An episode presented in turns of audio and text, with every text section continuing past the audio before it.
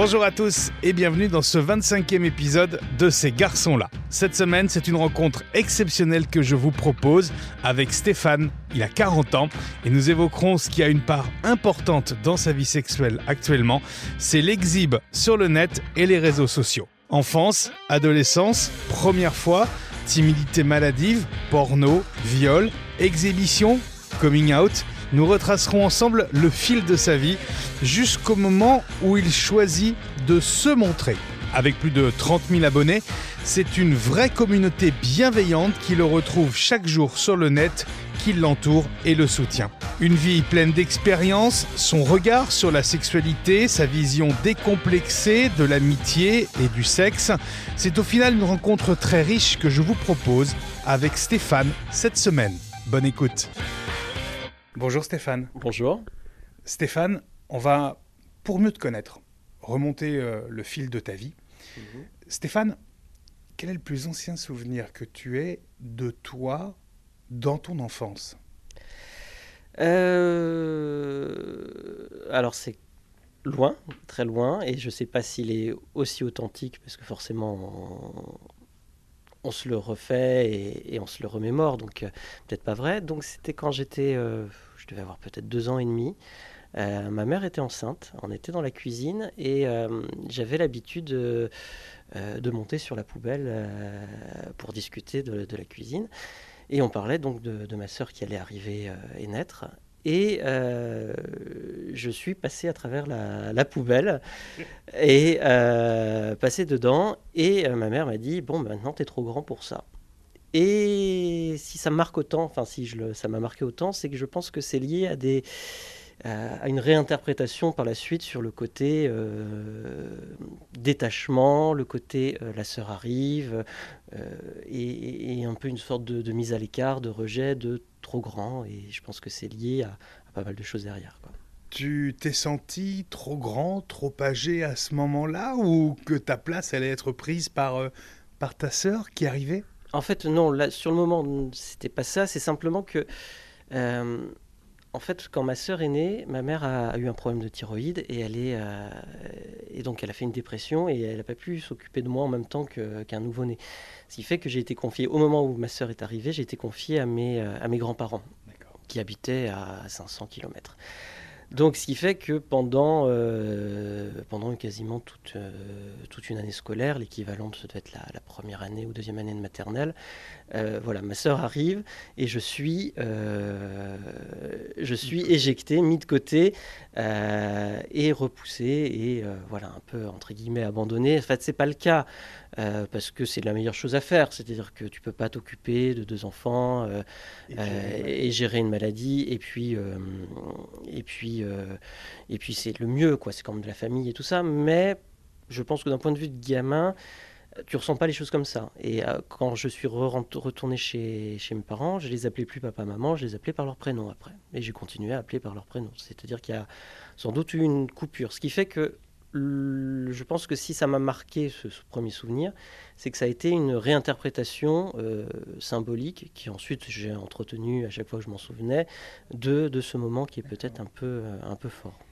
Et tu penses que ça, ça aurait euh, peut-être influencé la personne que tu es devenue maintenant? Alors bon, je pourrais pas dire, parce que je pense que ça va être un peu du, de la psychologie de comptoir, hein, évidemment, mais en fait, ce qui se trouve, c'est que euh, j'ai développé une espèce de comment dire de phobie sociale, hein, s'il faut mettre le mot dessus, mais je, pense je préfère pas en parler euh, comme ça. C'est-à-dire que c'est plus pour moi, c'est vraiment une timidité maladive et euh, bon, je, je gère. ça m'arrive plus que quelques crises de temps en temps et puis bon, je, je me débrouille bien avec mais ça a changé un rapport aux autres, ça a changé un rapport à un besoin de, contact, un besoin d'échange avec, euh, avec les autres, euh, avec en même temps une volonté de ne pas être un boulet, de ne pas être euh, une charge et de, de rester dans, dans, son coin. Donc c'est ça. Presque un effacement en fait.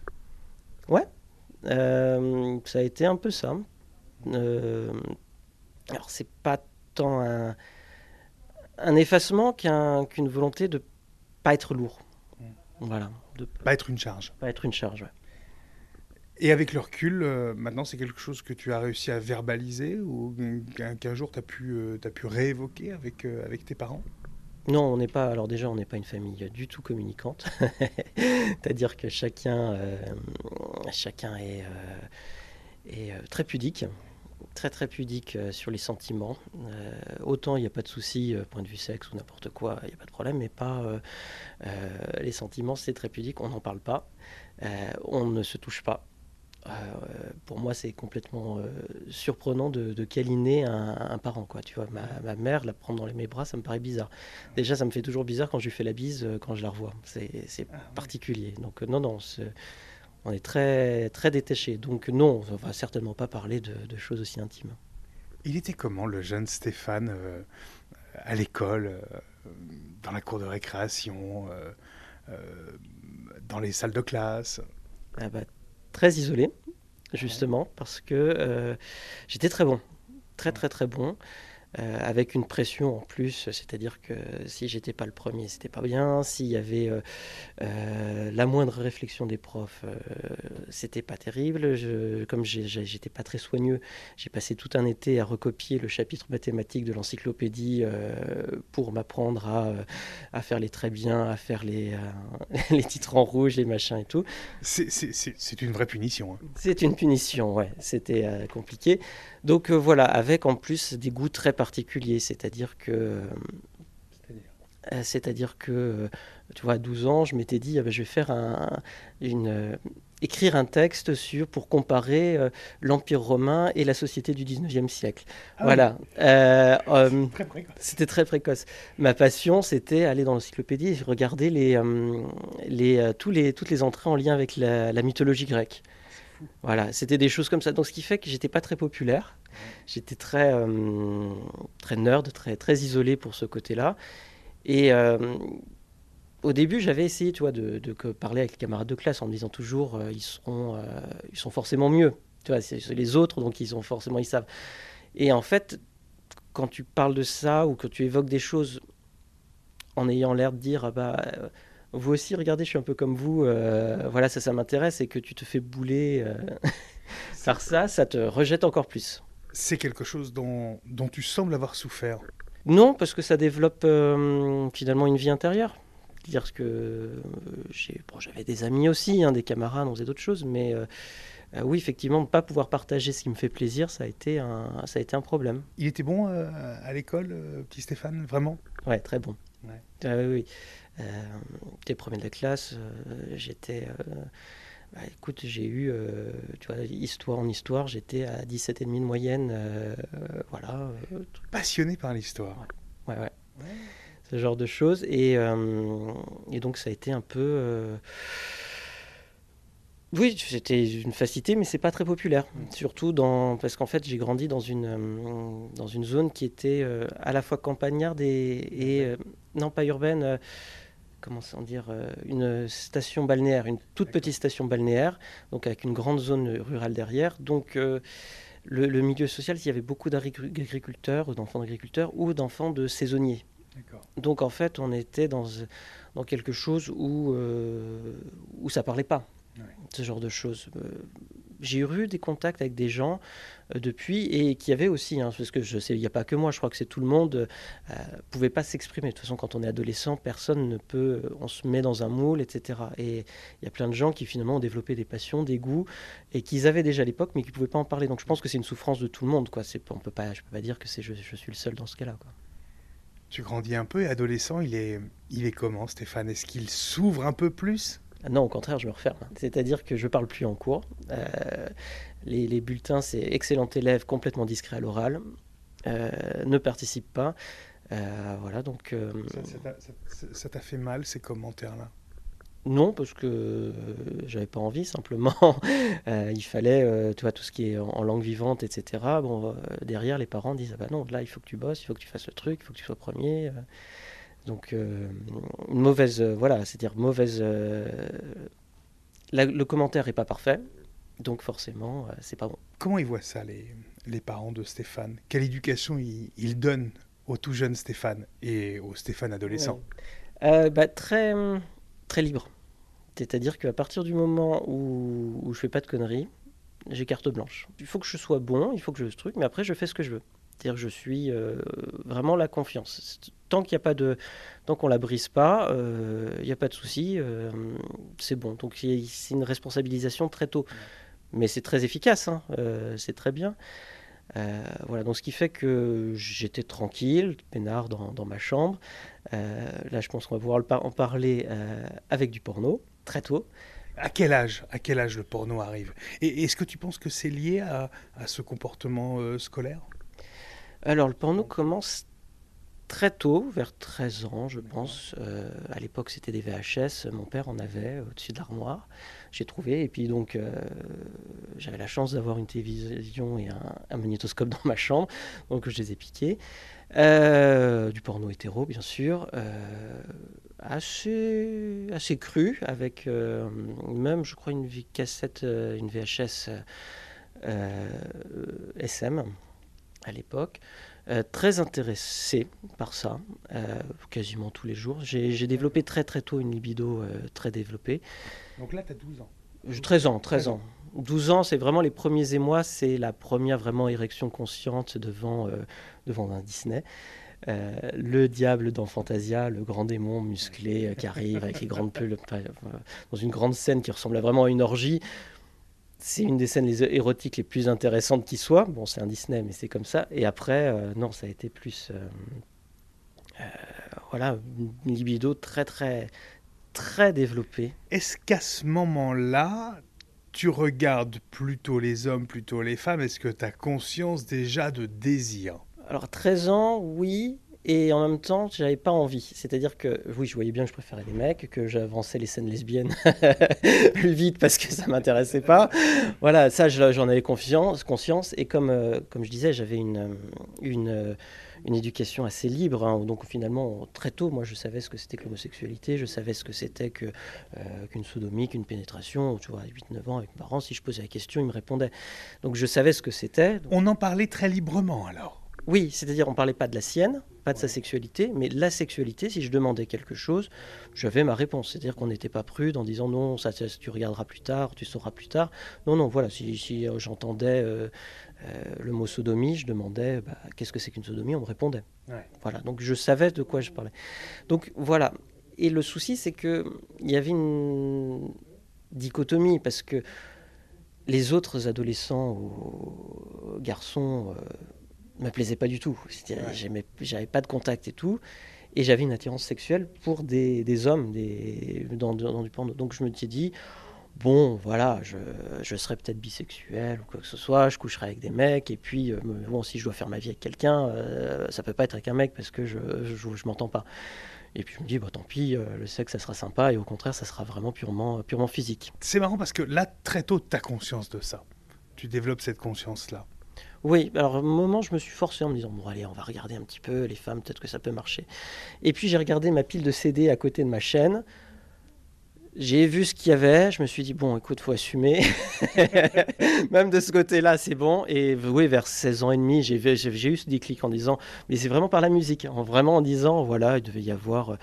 Euh, c'était vraiment euh, tous les clichés euh, de l'époque, des ouais, de la fin des années 90 c'était vraiment sûr quoi. Donc, euh, donc voilà. Et c'est par cela où je me suis dit bon bah cherche pas, hein, tu peux même pas être bisexuel, c'est pas possible. Voilà. Très rapidement donc tu, euh, tu as conscience de ça. Est-ce que rapidement aussi tu fais ton coming out? Non, jamais. Je, je parle, je j'ai pas fait de coming out techniquement non. Euh, mon père, de toute façon, mes parents se sont séparés. Mon père a dit que si c'était à refaire, il n'aurait pas eu de gamin.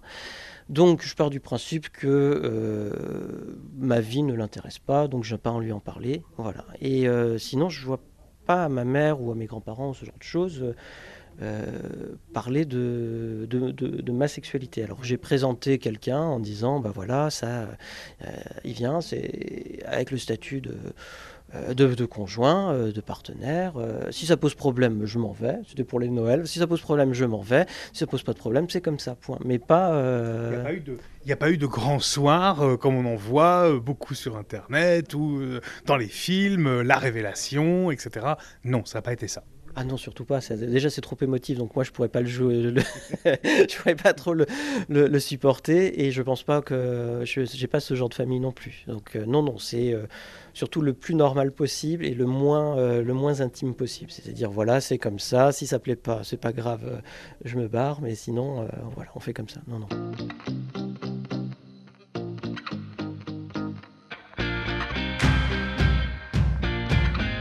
Est-ce que tu as souvenir de ta première fois, du premier contact avec la sexualité? Euh, Sexualité euh, physique, euh, vraiment.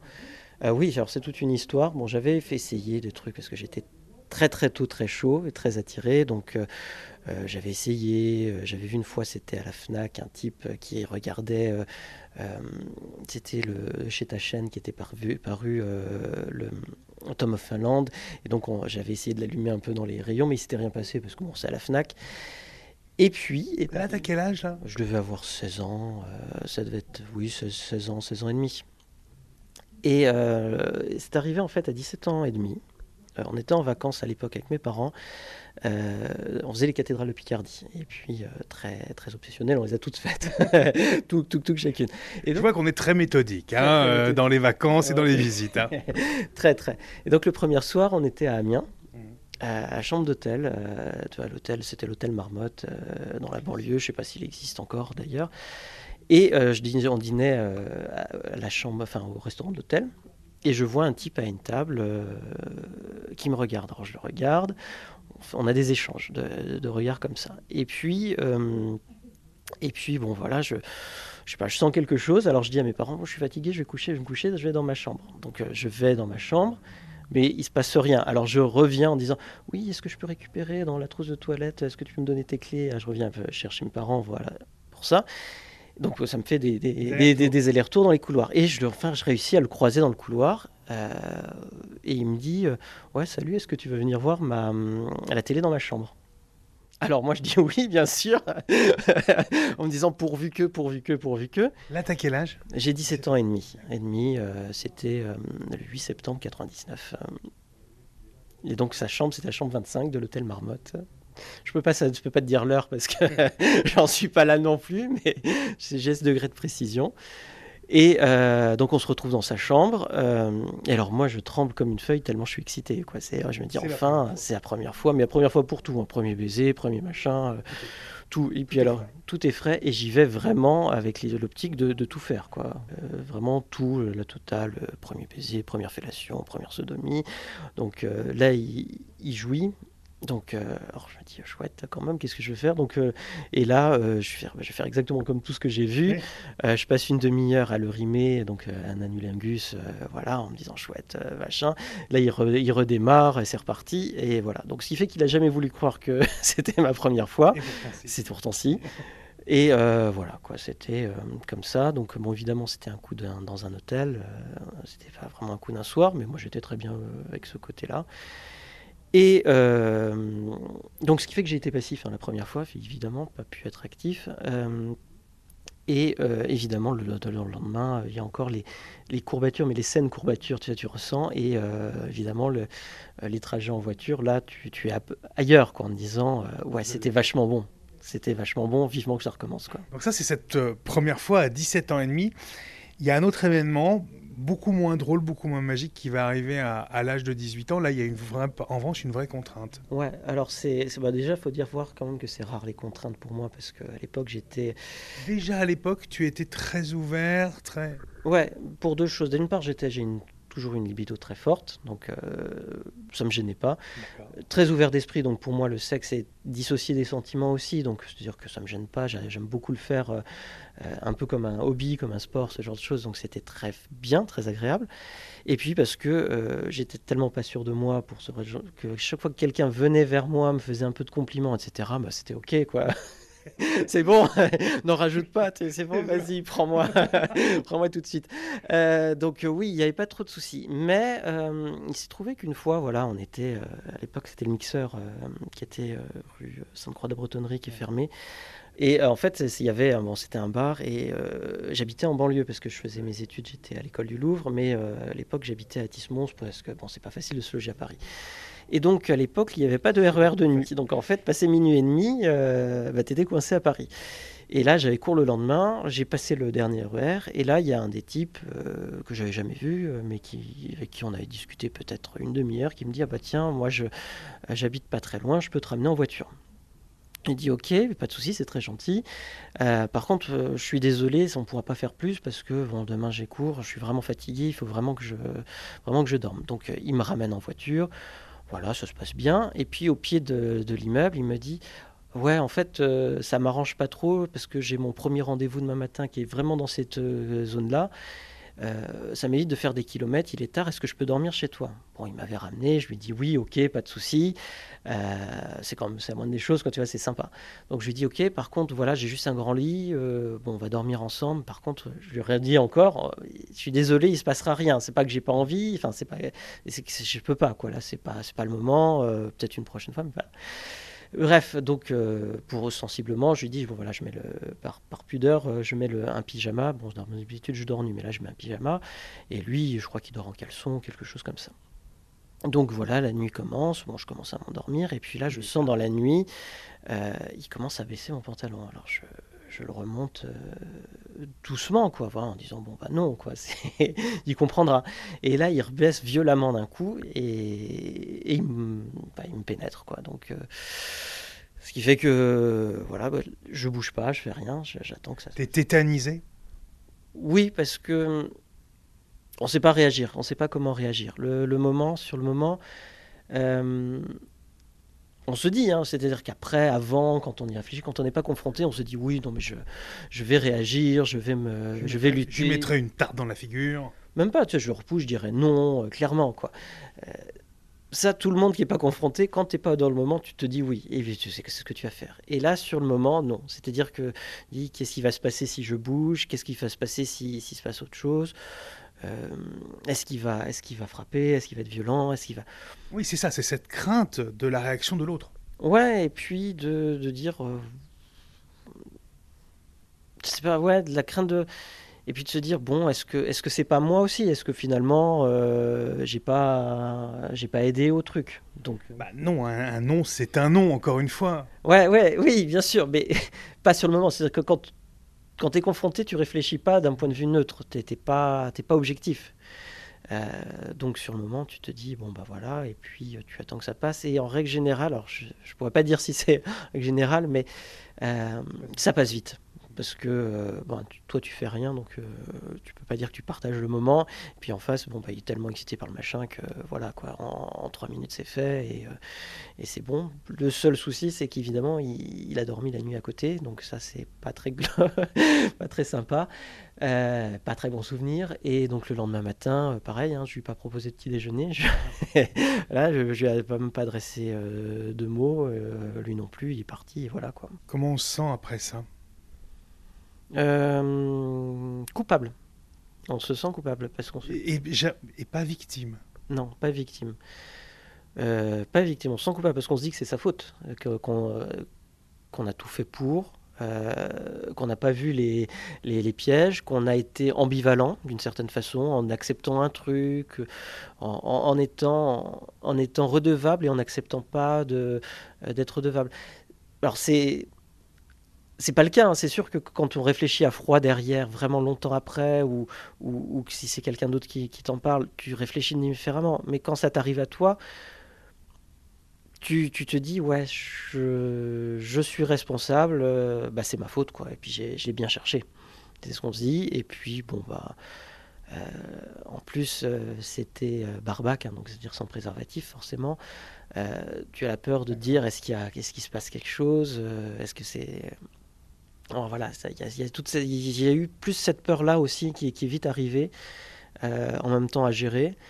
Et puis après, on, oublie. Tu as pensé à un moment donné à soit porter plainte, soit euh, le retrouver, lui demander des explications, ne serait-ce que déjà de s'excuser? Ben déjà, je ne sais pas qui c'est. Honnêtement, je ne sais pas qui c'est. Porter plainte, non. D'une part, ça ne se faisait pas à l'époque. Ensuite, euh, bah, je l'ai invité chez moi, hein, je l'ai invité à dormir dans mon lit. C'est, si tu peux pas. Tu l'as pas invité à, baiser, tu l'as invité à, dormir dans ton lit. Oui, mais ça, c'est ma parole contre la sienne. Ça, ça, ça, ça tiendrait pas nulle part. et puis, après, c'est pas. Je pense que ça va choquer beaucoup de gens. Hein. Mais le fait de. Comment dire De euh, de rentrer dans une démarche euh, tu vois, de pénalisation de tout ça, c'est de dire bah, c'est comme si on m'avait frappé, c'est comme si on m'avait euh, tué, tu vois, c'est me mettre sur l'autre chose. Alors que je préfère dire c'est juste une, une, expérience désagréable. Pour moi, c'est plus facile de me dire c'est juste une plutôt qu'une que de mettre ça dans le même registre que les agressions.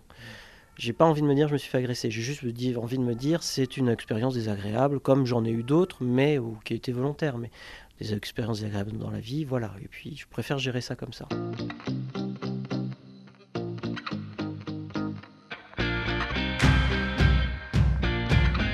On va revenir sur un pan important de ta vie à présent. Euh, et on mettra tous les liens euh, dans la description du podcast pour celles ceux qui veulent te retrouver et veulent voir ce que tu fais. Il y a une part importante de ta vie, outre évidemment ton travail bien sûr, c'est ce que moi j'appellerais l'exhibe. Est-ce que toi déjà tu es d'accord pour ce terme-là justement? Euh, bah, On va dire... Euh, alors moi je suis pas d'accord pour plusieurs raisons parce que... Mais ça on va revenir. Mais vu qu'il n'y a pas d'autres mots vraiment, euh, je pense que clairement on peut appeler ça comme ça. Est-ce que l'exhibe, comme moi je l'appelle pour le moment, est-ce que selon toi c'est la résultante de ton enfance et de ce qui s'est passé aussi à l'adolescence et de ce qui euh, de ta construction sexuelle, etc. Oui, il y, a une vraie continuité. Euh, pour dire les choses, hein, c'est-à-dire que c'est une euh, exhibition, hein, pour dire ce mot, pour reprendre ce mot, sur les réseaux sociaux, hein, sur Twitter pour, pour en parler, qui est en fait pour moi une façon de voilà, c'est de partage de, de vidéos, de photos, euh, de nudité érotique ou pornographique, donc euh, solo, bien sûr, euh, en acte. Toujours solo. pour des raisons techniques, pour le moment. donc sur, sur, le, sur Twitter. Juste pour remonter le temps et la source de ça, à quel moment tu en as l'envie, à quel moment tu en as l'idée? Euh, bah, J'ai longtemps tourné un peu autour. Hein. C'est-à-dire qu'au début, il y avait les. Alors j'ai toujours facilement échangé des, des, des, photos nues euh, ou en action euh, quand il fallait hein, sur Internet. Ça, bon, tout le monde le fait, mais moi, j'ai jamais eu vraiment trop de. C'est arrivé très tôt, ça, les, les dick pics, etc. chez toi? Oui, relativement tôt. Disons que j'ai pas eu de, j'ai pas cette cette notion de pudeur. Donc pour moi, ça me gêne pas. C'est euh, c'est pas de l'ordre de l'intime la sexualité. Donc c'est pour moi c'est différent. Donc c'est arrivé relativement tôt. Ensuite, euh, j'aime bien ce côté, euh, ce côté partage. Donc j'avais essayé des choses comme les vidéos en direct. Alors il y a des sites de type Camfor, Chatterbait, ce genre de choses. Et puis, euh, à l'époque, il y avait Tumblr. Tumblr était un site, euh, il est toujours, hein, mais avec beaucoup de partage de, contenu euh, de médias, qui avait ce côté très libéré sexuellement. Et donc, au début, bon, évidemment, il y a une appréhension, il y a ce genre de choses. Et puis, j'avais ces envies, mais je ne savais pas ce que c'était que vraiment ces envies. Et en fait, il se trouve qu'il y a plusieurs choses que, que recouvre l'exhibition, c'est pour ça que le terme n'est pas vraiment adapté. Il y a l'exhibition en elle-même qui est vraiment le fait de se mettre nu ou dans des côté sexuel, mais et imposer cette vision aux autres, n'importe qui.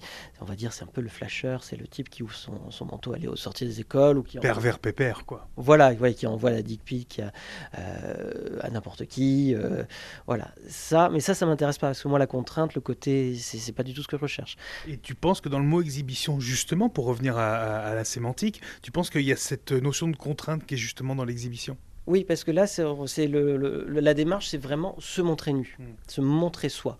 C'est cette, démarche-là. Ensuite, il y a une autre démarche euh, qui qu'on appellerait euh, exposure, exposure, mais euh, je préfère dire exposure parce que voilà, euh, qui est en fait une volonté, euh, c'est un peu dans un rôle euh, de domination, soumission, qui est l'humiliation par le fait de, de, se faire montrer nu par un, un, maître qui va te mettre tes photos nues, les diffuser.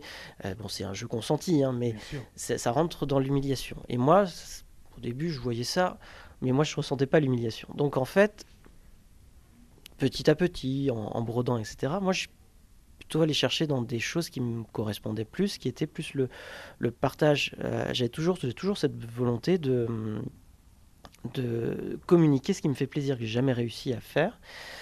Euh, et la sexualité me fait plaisir. Vraiment, euh, moi j'aime bien, voilà, la masturbation j'aime bien, ça me procure du plaisir, j'ai envie de la partager. Et, et moi, c'est dans cette démarche d'aller vers les autres, de partager et de, de me dire, bah, ça me fait plaisir, j'ai envie de partager ce plaisir et de le donner à d'autres. Voilà, c'est donc c'est compliqué parce que techniquement la définition c'est de l'exhibition, mais par rapport à tout le sous-entendu du, mot c'est exhibition, c'est pas ça, c'est autre chose. Donc il n'y a pas de mot, donc euh, chacun définit ce qu'il ce a envie de dire. Alors, à quel moment, euh, toi, tu, en, tu en prends conscience et tu en prends l'envie? A quelque chose, il y a un déclic parce qu'il y a l'idée d'aller quand même poster, d'aller déposer les photos sur un site internet. Tu parlais de Tumblr, on a parlé de Twitter, on va l'évoquer également encore. Il y a un moment donné où tu te dis, allez, maintenant j'y vais. Euh, il y a un déclic, quelque chose qui dit, bon, maintenant il faut que je le fasse. Euh, oui, alors je suis passé par une phase, bah, c'était un peu plus, il y a plus longtemps, où j'étais dans une phase où il faut supprimer tout souvenir de moi. C'est-à-dire que j'ai jeté euh, euh, tu vois, tous les cahiers d'école, tous les machins, les cartes postales, les trucs.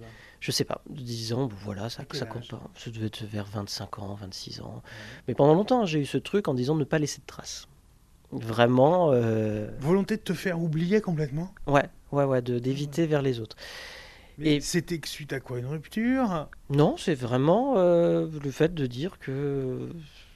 Mon ancien moi est mort? Non, c'est je, je compte pas. C'est voilà, surtout de ne pas être, de pas s'imposer aux autres.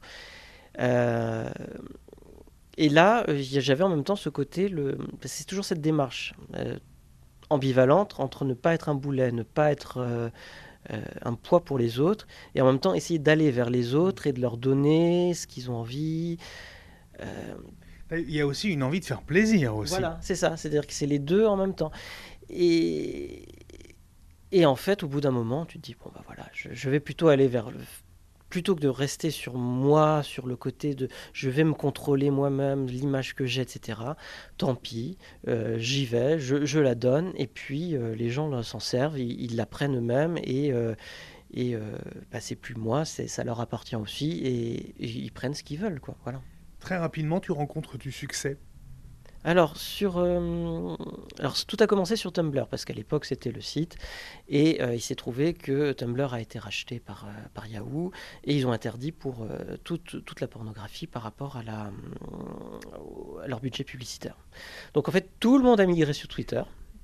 Parce que Twitter a un grand espace sexuel, hein, Non-Safe for Work, NSFW.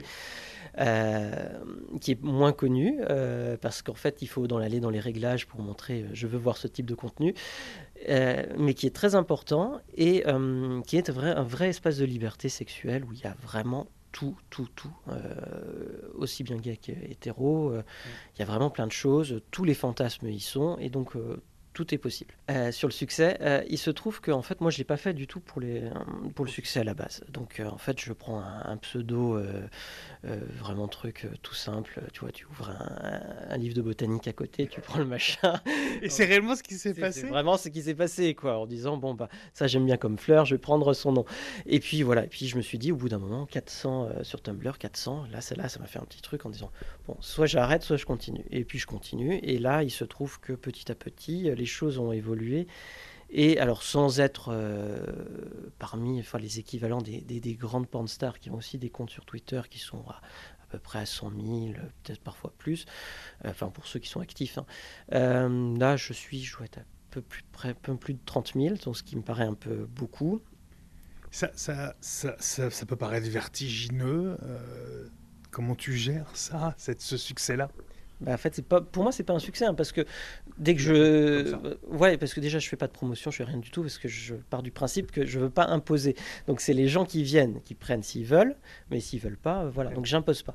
Donc, ça m'a vraiment surpris, mais en même temps, euh, c'est autre chose. C'est-à-dire que moi, dès que je déconnecte, euh, je sors de l'application, ça n'existe plus. C'est-à-dire que j'ai ma vie à côté, qui est totalement normale, et, et c'est juste, c'est juste une interaction. Ça compte pas. c'est un petit chiffre en haut d'un site sur, un, sur, sur, mon téléphone ou sur mon, mon ordinateur. Donc, euh, je peux le dire parce qu'il y a le mot, donc effectivement, je suis obligé d'en être conscient, mais euh, ça me frappe pas. C'est-à-dire que je vis pas avec et je ne m'en rends pas compte. Et tu vas pas chercher à, encore une fois, augmenter ce chiffre, ni quoi que ce soit, par souci de ne rien imposer. Voilà, en fait, le gros problème, c'est que s'il fallait faire vraiment les choses, il faut aller dans les, dans les comptes, regarder euh, qu'est-ce qui marche, ce qui marche moins bien. Euh. Non, non, non, c'est pas. Où est le plaisir? C'est-à-dire le, but, c'est de partager du plaisir, donc euh, et de se partager soi. Donc non, c'est pas. Y pas J'ai pas d'intérêt du tout à aller chercher du, chiffre. Le, si, jamais ça s'arrête, on s'en fout. ça compte pas. C'est le plaisir que tu as donné et voilà. Le but, c'est le plaisir de se partager, de se partager soi, tu viens de le dire. Euh, tu y trouves un équilibre, tu y trouves euh, quelque chose qui te permet justement, euh, peut-être un échappatoire aussi Une force, beaucoup plus. Ça a été très surprenant beaucoup de beaucoup d'équilibre. Bon, déjà, j'ai des gros problèmes euh, de timidité, hein, ce qui fait que je vais pas voir les gens. J'ai du mal à nouer des liens, sauf avec le sexe. Et là, j'ai pu rencontrer des gens de vraiment des quatre coins du monde, discuter avec des gens très différents, et en plus on discute pas forcément que de cul, hein. on parle euh, de vraiment plein de sujets, de, linguistique, d'histoire, de, euh, de, alors j'évite politique, c'est toujours un peu compliqué euh, sur les réseaux sociaux, mais de, il y a des blagues, des choses comme ça, de la vie des gens, c'est très intéressant, c'est très enrichissant. Tout ce que je peux pas faire pour des soucis personnels euh, de rencontrer les gens, je, j'arrive par ce biais-là.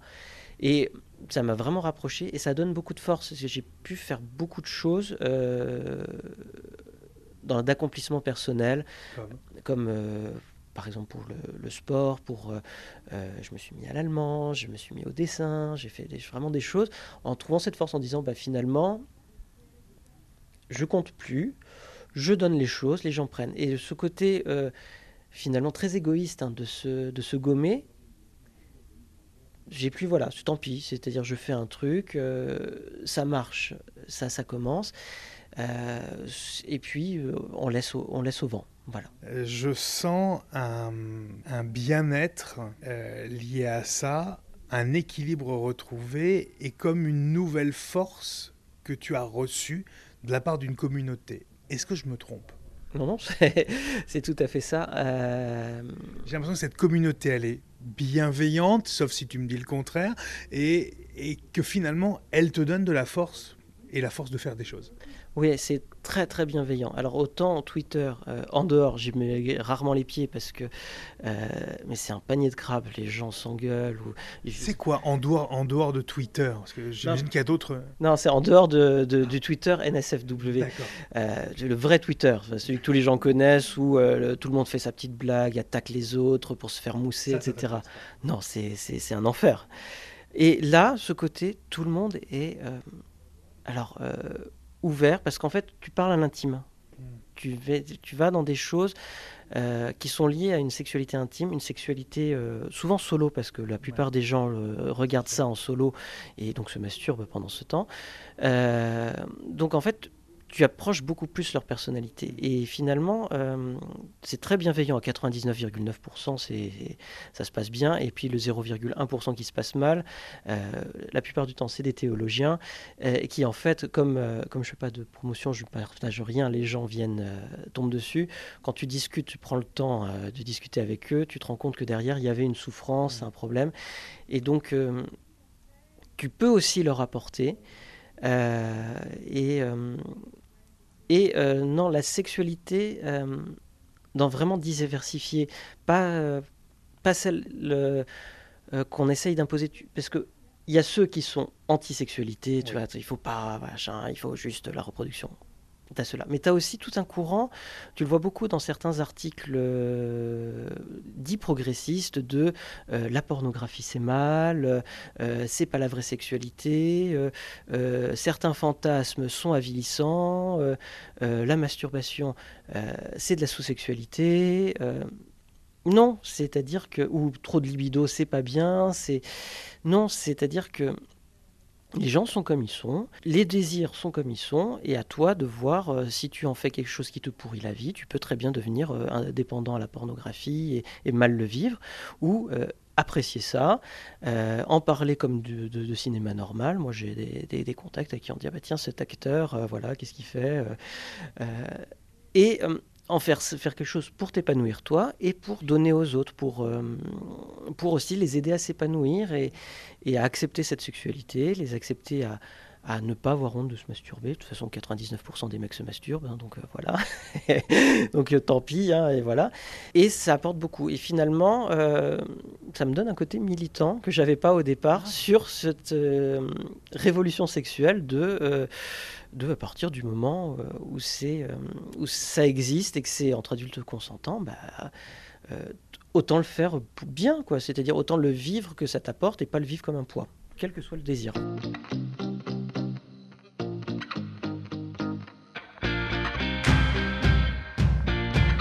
Tu vas tester, toi, dans ta sexualité, énormément de choses. Tu vas le faire également sur ton compte Twitter, entre autres. Euh, quelles sont les pratiques que tu as, que as testées? Effectivement, oui, je suis assez ouvert. Hein. C'est-à-dire que j'ai toujours été curieux. Euh, je pars du principe que... Ça, c'est arrivé jeune. Hein. Très jeune, très très jeune. Bah, c'est-à-dire que même tout seul, euh, vers 15-16 ans, j'avais déjà essayé tout ce qui était, tu vois, essayer un petit peu de BDSM, tu vois, je voir, voir qu'est-ce que ça fait des pinces à linge, qu'est-ce que ça fait ce genre de choses, qu'est-ce que ça fait la cire bougie. Ouais. ouais. oui, bah oui, c'était, j'avais vu, je voulais voir. Et après, euh, je suis assez.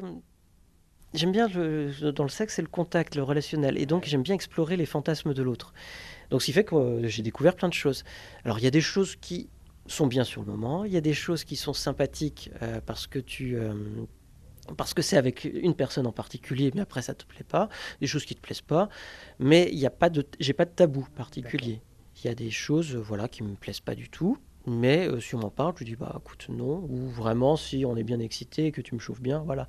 Mais euh, à part ça, euh, normalement tout est possible et c'est vrai que j'ai pu expérimenter beaucoup de choses. Est-ce que tu es passé par une phase de consommation importante, voire presque même compulsive, de sexe en réel avec multitude de partenaires? Euh, alors, du sexe oral, bah, j'en ai toujours, hein, bien sûr. Compulsif, euh, alors j'ai eu une phase. Avec par exemple une application, des applications, etc. Et beaucoup, beaucoup de rencontres multipliées. J'ai eu une phase comme ça euh, où c'était vraiment à la chaîne, mmh. c'est-à-dire trois à quatre fois par jour différents en disant bah voilà quoi. c'était un petit peu. mais là, il y avait une phase un peu dépressive derrière je pense. Tu as un besoin de te rassurer aussi, peut-être toi C'est pas de, pas se rassurer, c'est une façon de euh, de s'oublier, de pas être seul. C'est une façon de, euh, de se donner, de allez-y, prenez, euh, j'existe parce que vous me prenez. Euh, mais euh, non, après, j'ai une libido assez forte. Je ne peux pas la faire euh, entièrement avec quelqu'un d'autre parce que au bout d'un moment, ça devient fatigant, et tous les conduits ne peuvent pas quand tu es passif et, tous les et en tant qu'actif, tu peux pas non plus assurer une, une érection en total hein, parce que tout le monde le sait, les érections ça se contrôle pas et la performance aussi c'est un mythe. Hein, donc ça arrive aussi d'avoir d'être excité et de pas pouvoir bander, hein, ça ça arrive. Donc non, c'est-à-dire que euh, je ne sais plus où on en était. On parlait de la consommation et de la surconsommation des hommes. Voilà. Euh, donc, euh, non, je ne dirais pas une surconsommation. je dirais une consommation soutenue, parce que, mais comme quelqu'un de, de libéré. Voilà.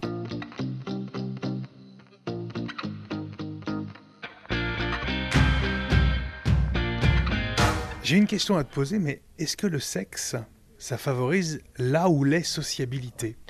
Bah, pour moi, oui, forcément.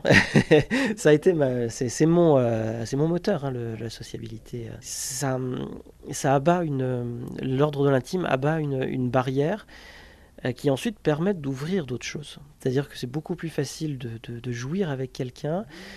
Tu, lui ouvres quelque chose et il t'ouvre quelque chose de, l'ordre de l'intime et après tu peux être sûr que tu vas pas le, raser, que tu vas pas le, être un, un, boulet, que tu vas pas lui dire des choses juste pour te mousser, tout faire mousser toi. Tu sais pas, le pas t'étaler, pas venir dire ah bah moi j'aime ça, moi je suis comme ça, moi je fais ça, je pense ça, mais plutôt de dire ah bah tiens ça ça va t'intéresser, ça c'est peut-être quelque chose que tu aimes, oh bah tiens ce truc, euh, est-ce que c'est une sensation? Je trouve qu'il y a de l'ordre de l'échange qui se crée beaucoup plus facilement. Est-ce que le sexe alors met les pratiquants euh, sur un pied d'égalité peut-être? Est-ce que c'est ça qu'il faut retenir? Tout le monde a son, un rapport différent à la sexualité.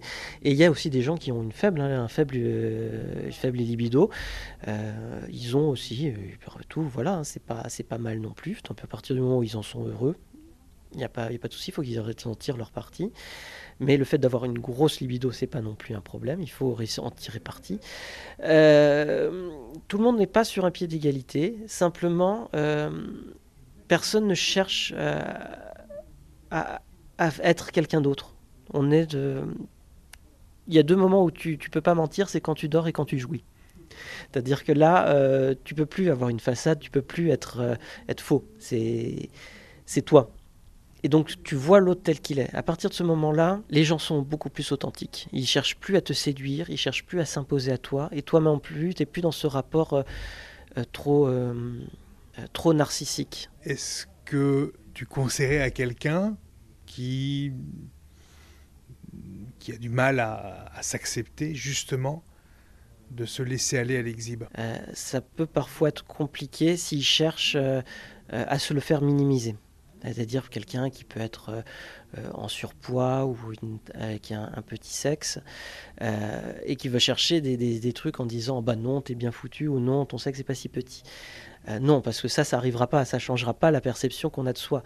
Euh, par contre, il y a des gens, il y a beaucoup de gens, hein, contrairement au, monde porno, qui aiment les, euh, les personnes en, surpoids et même des fois en obésité morbide, hein, qui aiment ça, qui aiment voir les gens prendre du poids. Il y a toute une communauté de gainers et, de, chasers qui aiment ça.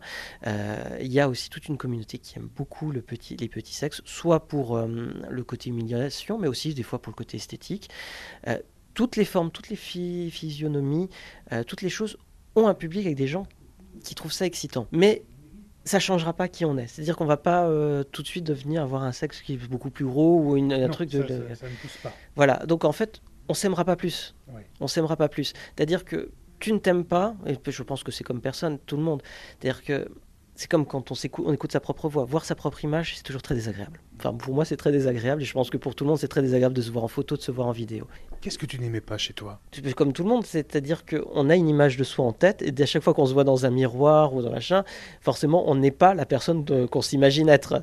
Donc forcément, euh, il y a toujours ce décalage qui crée quelque chose. Alors, euh, est-ce que... Et puis en plus, bon, il se trouve que je ressemble énormément à... C'est-à-dire, je suis mon père avec le sourire de ma mère. Donc forcément, pour moi, c'est pas, pas quelque chose que je trouve euh, érotique. Est-ce que ça t'a permis des rencontres, euh, peut-être, en réel Des choses virtuelles qui se sont transformées après? Ouais, je me suis fait des amis.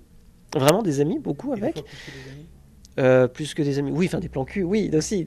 Euh, mais après, mais de toute façon, les amis, euh, moi, j'ai pas de honte ou de, barrière à me dire coucher avec des amis, il n'y a aucun souci. C'est pas, pour moi, le sexe, c'est un peu comme un, comme un sport. C'est-à-dire, voilà, tu fais une partie de squash, donc voilà, toi, tu as une activité sexuelle ou de masturbation à plusieurs, parce qu'il y a aussi des gens qui aiment ça, et j'aime ça, masturbation à plusieurs de le faire de trucs, et puis ensuite de, discuter d'autres choses, comme tu fais une partie de squash ou une partie de tennis avec, avec des amis. Voilà, pour moi, c'est du même ordre.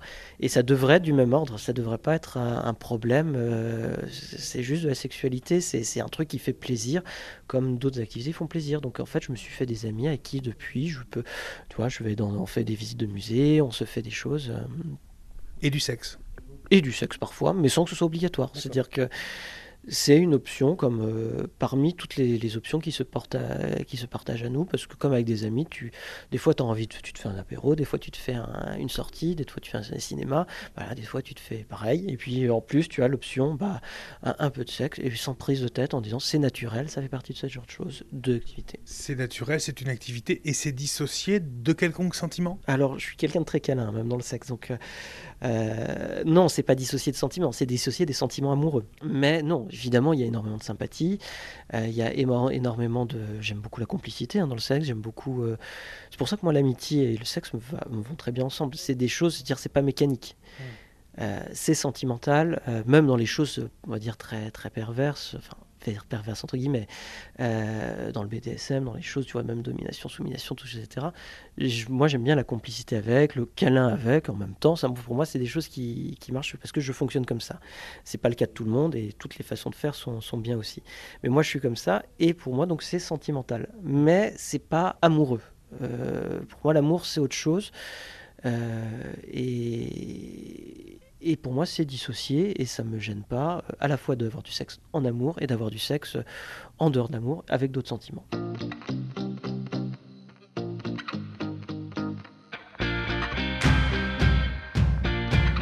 Le mot de la fin, Stéphane, le mot de la fin, c'est ta séquence, c'est ton moment. C'est toi qui euh, décides de la durée de, de ce moment. Tu peux t'adresser à qui tu veux, à toi, à tout le monde, à personne. Ça peut être un mot, ça peut être une phrase, ça peut être une grande litanie, ça peut durer 15 secondes comme ça peut durer 10 minutes. C'est le mot de la fin. Le mot de la fin, ça sera le plaisir, euh, puisque c'était un peu le, sujet d'aujourd'hui. Euh, le plaisir, parce que le fait d'être vivant, l'intérêt de la vie, c'est le plaisir qu'on prend, qu'on reçoit, c'est les sensations plaisantes, c'est le sexe bien sûr, mais le plaisir c'est plein d'autres choses, c'est les arts, c'est la musique, c'est les relations, c'est ces activités. Donc c'est tout ça et c'est euh, très important pour, pour soi, pour se, trouver un sens à sa vie et, et pour euh, l'intérêt de soi au milieu des autres en société, c'est aussi de procurer ce plaisir, euh, de donner du plaisir aux autres, de, sous toutes ses formes aussi. Et c'est pas se créer une image, se créer une place dans la société, se, se pousser tout ça. Ça restera pas non plus ça compte pas, c'est juste quelques, quelques instants. Alors, tant qu'à faire, autant, autant assumer le plaisir, autant être, être, être fort, autant euh, accepter sa sexualité, accepter la sexualité des autres, ne pas la juger, euh, en tirer profit, en tirer euh, le meilleur que ça puisse nous apporter pour son, son accomplissement, pour son épanouissement et pour l'accomplissement et l'épanouissement des autres. Voilà. Merci beaucoup Stéphane. Merci et à bientôt.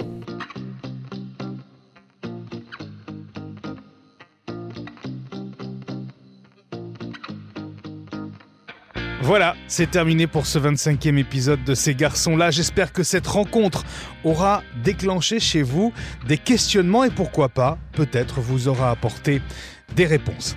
Je vous laisse euh, en description du podcast le compte Twitter NSFW de Stéphane. Je vous invite à aller, si vous êtes majeur, voir ce qu'il propose à ses abonnés. Et pourquoi pas, si le cœur vous en dit et si le contenu vous plaît, à vous abonner. Et puis si vous avez des questions à poser à Stéphane, n'hésitez pas, je peux également lui transmettre. Il se fera un plaisir d'y répondre. Belle semaine et à très vite pour un 26e épisode de ces garçons-là.